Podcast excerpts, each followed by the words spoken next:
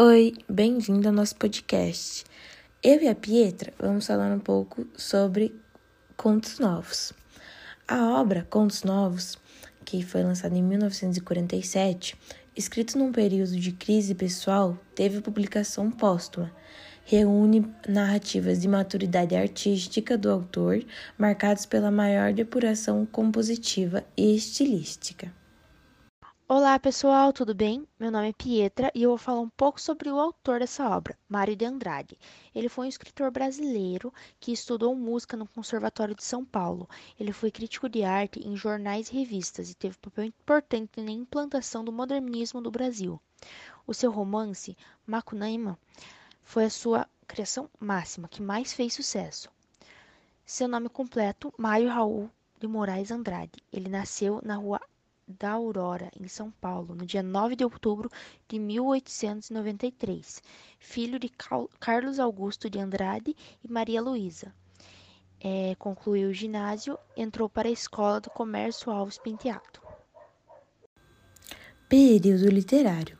São contos de estrutura moderna que acolhem as principais correntes ficcionais que marcaram a literatura brasileira das décadas 30 e 40. Mais do que os fatos exteriores, os relatos procuram registrar o fluxo de pensamentos dos personagens. Ocorre em São Paulo, capital interior, entre a década de 20 e 40. Tanto o processo de urbanização e industrialização, patriarcalismo e também o processo de progressionismo do ambiente rural.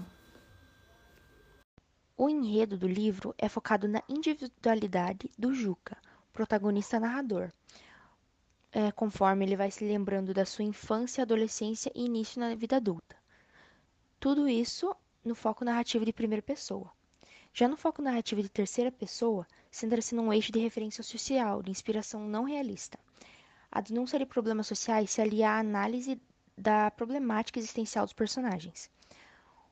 O espaço temporal integra-se de forma dinâmica nos conflitos dos personagens. Por exemplo, é, em O Poço, o fio cortante do vento de julho, no interior paulista, amplifica o tratamento desumano que o fazendeiro Joaquim é, está prestes a dar aos seus. que o Joaquim Prestes está prestes a dar aos seus empregados.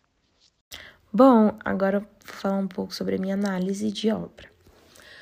Foi muito boa a experiência de ler esses contos, porque eles são bem diferentes um do outro e cada um traz um aspecto diferente. É necessário muita atenção, porque cada conto tem um ponto diferente para a gente pensar e refletir.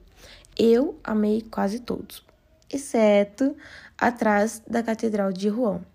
E o que mais me tocou foi o tempo da camisolinha. Confesso que caiu um cisco no olho. E eu, que não estou muito acostumada com esse tipo de leitura, achei bem diferente, eu amo sair da zona de conforto e isso fez valer a pena. A respeito da escola literária, eu percebi que ele se encaixa mais no pós-modernismo. A minha análise já é um pouquinho diferente da Brenda. Eu concordo em alguns aspectos com ela, porém discordo na parte de não gostar. Como ela não gostou de Catedral de Rua, atrás da Catedral de Rua acho que divide muito as opiniões, mas as leituras são muito boas, são muito.